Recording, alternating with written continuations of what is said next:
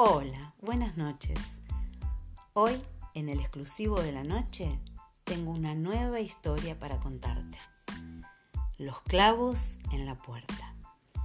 Juan era un niño como todos, aparentemente con una vida normal, acorde a su edad, pero tenía un problema con su mal carácter. Sus padres habían notado la gravedad de ese problema. Todos los días Juan se peleaba con sus hermanos, amigos, compañeros del colegio o con cualquier otra persona que lo rodeaba. Una mañana su padre le entregó un paquete. Juan con inmensa curiosidad lo desenvolvió y se sorprendió mucho al ver el contenido de ese extraño regalo. Era una caja de clavos. El padre lo miró fijamente y le dijo, Hijo, te daré un consejo. Cada vez que pierdas el control de tu carácter y te enojes o contestes mal a alguien y discutas, clava uno de estos clavos en la puerta de tu habitación. El niño obedeció las indicaciones de su padre. El primer día clavó más de diez y pronto su puerta estaba casi llena de clavos. Con el paso del tiempo, el niño fue aprendiendo a controlar su mal carácter la cantidad de clavos por día comenzó a ser menor. Juan descubrió que era más fácil controlar su temperamento que clavar los clavos. Finalmente llegó el día en que Juan ya no clavó ninguno, porque había aprendido a ser más tolerante con los demás.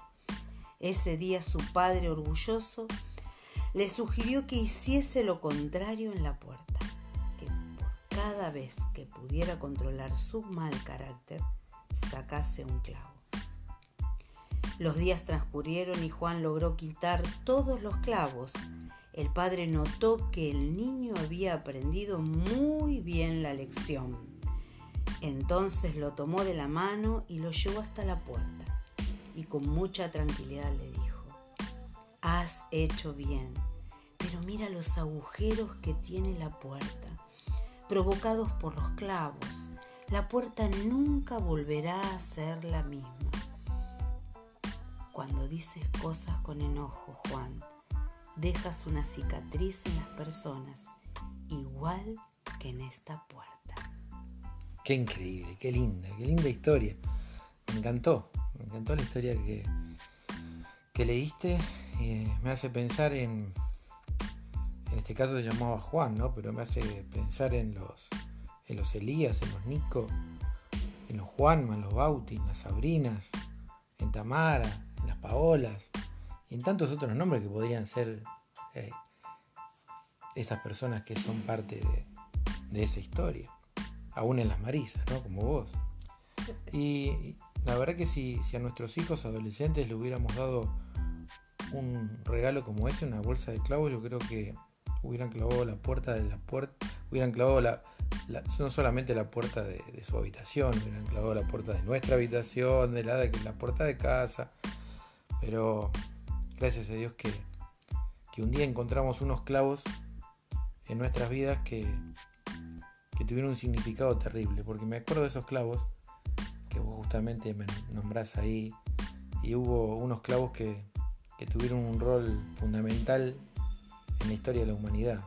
Fueron los clavos que sujetaron a Jesús en la cruz. Y precisamente esos clavos, esos elementos que fueron indispensables para que Jesús pueda dar su vida por cada uno de, nosotros, por cada uno de aquellos que, le amamos. Y me hace acordar también eso que le dice el papá a Juan en esa historia. Le dice, mira Juan, fue, fue bárbaro esto que aprendiste, pero fíjate las marcas. Y precisamente una de las cosas que Jesús le muestra a Tomás, el incrédulo, fueron las marcas, las marcas en sus manos de, de, ese, de ese sacrificio que hizo en la cruz, de esos clavos que habían penetrado. Pero de esa manera, de esa manera, eh, cuando Jesús fue a la cruz, demostró que en ese sacrificio nos amaba a cada uno de nosotros, como el papá de Juan lo amaba a él, por eso le enseñó. Así que Qué buena, qué buena reflexión para esta noche, saber que Jesús nos ama, que Jesús te ama si estás escuchando, que podés acercarte a Él como Juan le hizo caso a su papá y aprendió la lección. ¿Cuántas lecciones tenemos que aprender, no, Mari? Sí, y en esta noche te quiero dejar este versículo de la Biblia. Dice en Eclesiastés 7:9, no te dejes llevar por el enojo que solo abriga el corazón del necio. Qué bueno. Bueno, mi amor, le mandamos un beso a todos los que nos están escuchando en este segundo episodio, un poco más relajados que en el primero, menos nerviosos que en el primero y agradecidos a Dios por, por esto que podemos hacer. Dios te bendiga y que puedas descansar. Muy bien, chao, chao.